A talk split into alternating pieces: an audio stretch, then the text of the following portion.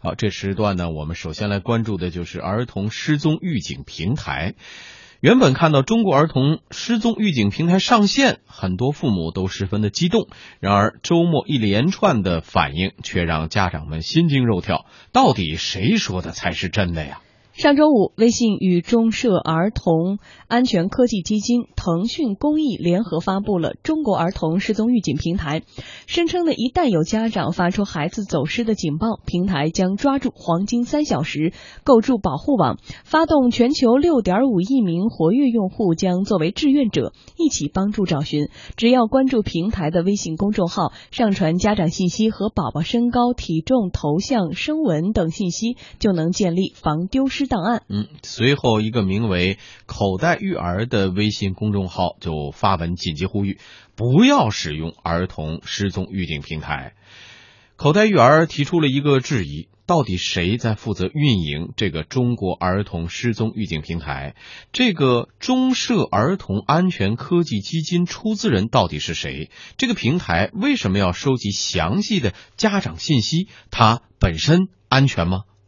呃，是这样子的，其实因为我是做育儿的那个公众号的嘛，然后那个我周五的时候看到那个朋友圈里面就发了这些消息了以后，我其实是特别兴奋，也特别激动，然后那个因为我觉得这是一件特别好的事儿。那个我当时呢就是准备就注册，然后我注册，因为我做公众号的话呢，我还想着呢做是一个攻略指南，来指导我的这个订阅者来怎么成为家长信息怎么填写，还有怎么成为志愿者。所以我本来我是一个特别积极的一个想来推广这件事情的一个人。后来我在使用的过程中，我发现了啊问题挺大的吧。最大的问题就是说是它这个隐私这块的这个问题。然后顺着这个隐私收集的这个问题的话呢，就我才发现这个事情好像并不是腾讯在做，像是一个小基金在做啊。我觉得这是让我最吃惊和最诧异的一件事。后来就觉得这件事情呢啊还有些地方不太清晰，所以希望提出来让大家就是更多家长能了解这个事情。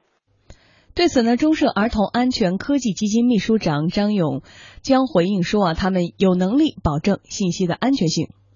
第一个，它就是用的那个服务器都是跟这个像三大运营商啊，就服务极端的那个安全系统，就是跟这些都是一个级别的了。能做到最好的，我们都已经去做了，就是在数数据保密性上，另外对一些数据的这个分别加密啊、存储啊，这些都是做的。而且说实话，我们当时最大的担忧，或者是我们也最害怕的事情，就是大家都把信息放到我们这儿了。那我们可能就成了一个像那个公安系统的那警务数据库那那些东西啊，或者是叫警务平台那些东西一样的，那个他要承担的压力，或者是他要求的资金支持的这种就很大了。呃，当时有两个方案啊，一个是就存储在家长手机本地，遇到问题或者遇到一些其他情况的时候，他再发布；第二个就是放在服务器，放在服务器。当时我们也咨询了一些人，说放在服务器的话，呃，它的信息的共享性会更高，因为。然后就可能会导致说，哎，我发了一遍，然后这个妈妈又发了一遍，可能还有爷爷奶奶或者是其他的人这样又发了一遍，可能就会很混乱，他没有办法达到一个很精准或者是很准确的这样的一个效果。同时。张永江也告诉我们，经济之声记者，中社社会工作发展基金会是一家以推动社会工作发展的国家级公益基金会，中社儿童安全科技基金是其下属的二级基金，主推中国儿童失踪预警平台。基金初始资金为二百万元，二零一五年五月二十五日成立当天，就又另外获得了四百一十万元的捐赠。同时呢，作为主管单位的中社会工作发展基金会也有着强大的资金和资源的支持。对此，口袋育儿的微信公众号负责人麦田告诉记者，不能以此为借口收集用户信息。国外安保警报的话呢，它收集的是特定的失踪者的个人信息，然后是它有执法机关去核实的，然后执法机关收集，然后执法机关发布。那么我认为这是一个比较合理的解释，也就是说，并不是说每个孩子都可能会走失。其实走失，总的说来，对于我们所有的孩子来说，它是它绝对是一个小概率事件。你不能为了一个小概率事件去收集全局的、全局性的这个隐私数据，我觉得这是一个得不偿失的做法。所以我觉得是非常奇怪，为什么他们采取这种做法？因为明明国外已经有非常成熟的安博的那个警报那个模式，为什么不能够借鉴那种模式啊？所以我就是这这也是我的疑问，我并不认为他们那个解释是收集这个信息的一个必要条件。嗯，这样一个平台一发出，真的是很多啊朋友圈里的朋友都是非常欣喜的。嗯啊，有这样一个平台建立，但是随后发生的事情遭到这样的质疑，呃，我我想问问咱们宏宇，从你个人的角度来说，你觉得这些质疑有没有道理？我觉得第一，理想和现实它总是有一些差距的啊。嗯就说这个事情设计，我觉得本来就很好。嗯因为现在微信的这个用户已经很多了。对，如果能把这些用户都变成志愿者，嗯去看你身边的这个事情，就说有没有可疑的人啊、可疑的事儿啊。如果你能收到这些信息，然后在一个平台里头，你可以去交流，那这样的这个对于丢失儿童，可能就是会会起到一个很大的作用，我们能找到嘛。嗯但是发生了这个质疑以后呢，我就在想，这个问题出在哪儿？我觉得可能就出在这个信息收集上了。嗯就是你是一个信息发布的一个平台，就是我是点对点的，我对这些或者叫一对多的，嗯我把这个信息传到六点五亿的这个用户里头，而不是说用户的信息传到我这儿来。嗯我传到我这儿没有用，因为腾讯本身所有的信息都有，嗯你干嘛还要再收集呢？对不对？嗯嗯你只要能把真实准确的、经过警方确认的这种失踪儿童信息通过这个平台发布出来，嗯大家知道有这么回事儿，我觉得就足够了。嗯甚至我觉得用科学的手段，这个信息发布，他刚才讲到黄金三小时，在这个三小时范围内，车程范围内的这个区域的人，只要能收到这个信息就足够了，而不是说这个信息我要收回来。宏宇哈，但是我有一些想法是在于，作为一个母亲哈，当时看到这样的一个平台的时候，心里想到的两个字儿是“终于”，就是我们国内终于有一个这样的平台。但是基于一个前提条件，是我们所有的母亲都认为这是一个腾讯公益做的一个事情，背后依托的是大家可能还相对比较信赖的一个大的一个公司。当然，我们没有必要有必要再去讨论的是说，这事儿应该谁主导谁来做。如果说在黄金三小时之内，因为呃国际上有个理论嘛，三小时之内如果把信息发布出去，这孩子找回的概率达到百分之九十多。如果三小时一过的话，基本上就很渺茫了嗯。对于对于一个母亲或对于一个家庭来说，这是至关重要的。但是问题是在于，当过了两天的发酵之后，大家发现这并不是说一个正儿八经的，比如说呃儿童的协会啊，或者是一个政务部门啊，或者是腾讯这样的一个大平台啊，反而是一个什么基金会做的时候，大家开始有质疑了。我们要说的是这事儿应该谁主导，然后如果主导了之后呢，您的这个想法也挺好，就是说，比如说已经啊有失踪的孩子的资讯传上去，但是他其实想做的事儿，如果按国外的这套系统的话。你可以把孩子资讯传上去，一旦如果我们说万一哈、嗯以防万一出现了问题的话，大家都慌了，你再去说我孩子什么情况，可能就会呃容易错漏了这黄金三小时嘛。你如果就在这个平台上，这个里头有一个责任问我一点题，哎，对，如果是国家的平台呢？如果是腾讯的平台呢？大家还有没有这一个这样的质疑呢？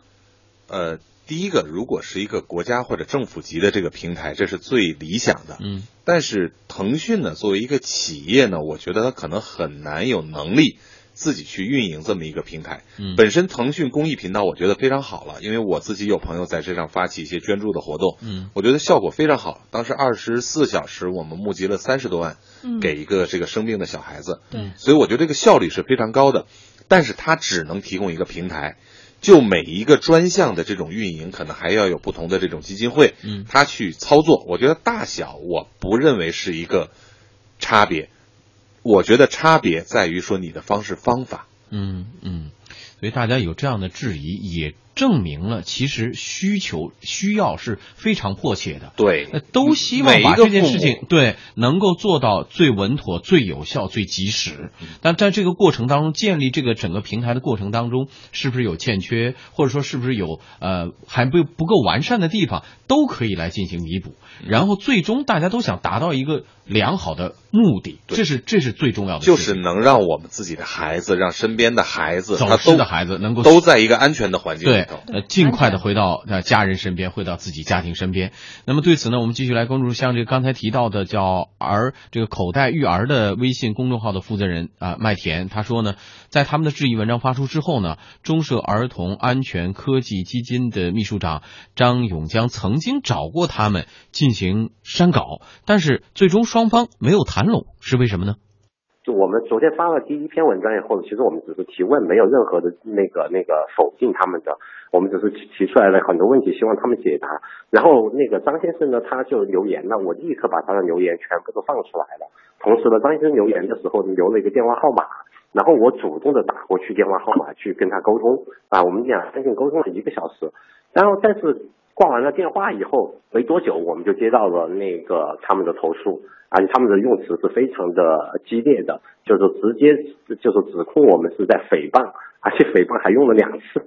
然后要求那个微信那个啊，因为微信公众号它有一个叫做侵权嘛，啊，要求微信进行侵权的取缔，啊，那我们当然肯定不同意他们这种指控了，我们就也是据理力争，我们认为我们的昨天的文章并没有任何的侵权。所以这里昨天那个文章的话呢，也没有，删至少到目前为止吧，也没有被删除。奇怪啊，我认为就是说，你作为一个公益组织，我真的还没有开始真正的质疑你，我只是提出来了几点问题，希望大家关注一下这些问题。然后你为什么就非得要把我们这篇文章就要封杀？我认为一个公益组织还是应该阳光一点吧，接受这个社会的监督，应该是公益组织正常的一件事情。同时呢，麦田质疑说，中社儿童安全科技基金的创始人资料并不透明。对此，中社儿童安全科技基金会的秘书长张永江回应经济之声记者说：“这些信息不会公开的。”嗯，我们的记者调查发现啊，中社社会工作发展基金会确实是一家在民政部备案的基金会。一位工作人员也告诉我们记者呢，中社儿童安全科技基金是其下属的二级基金。那么第一天发布完之后呢，也是当天一百万的那个同时登录的那个量，然后就就这个承受不了了后台，所以现在在那个改进这个后面的这些东西，重新暂停了之后，尽快就要恢复。我相信这是一件好事。现在的志愿者就是为这个事儿的志愿者的登录用户已经是将近九十万了。随后呢，记者翻查了资料，发现说口袋育儿公众号的文章还在维可一孕婴童公众号上以原创的标记出现，而且作者都是麦田。记者在网上搜索发现，维可一孕婴童是深圳一家经营呃孕婴童产品的公司。嗯，对于中式儿童安全科技基金。的对于他的质疑，以及这件事情背后是不是还有什么样的纠葛和纷争，我们也会在未来的时间当中持续来关注。呃，对于这样一个微信公众号哈，或者说是建立这么一个平台，质疑，我觉得都心情上都能够理解。呃，大家关注的主要是呢，一个是安全性会不会泄密啊，各方面的原因；另外就是会不会涉及到直接的商业利益，会不会成为一个好事情的一个好，大家公众都认为是一个好事情，好的。心愿最后成为了一个商业推手，或者说某些人被某些人利用，哎，利用来商业牟利。但是实际上来讲，我们觉得一直，甚至就像王山说的那个情况，出现的时候都觉得大家觉得这个应该早就应该有，所以大家也很关注，像国外有这个呃，我们一直叫这个按摩警戒系统是吧？啊，对于儿童的关注这一点的时候，可能事实上是需要的，只是说我们需要一个更。呃，能够让大家信任度更高的一个权威的权威的平台，来使它充分的发挥大家目前所拥有的这些信息的资源和效率。所以我们未来也会继续关注啊，稍后再为大家带来更新的最新的内容。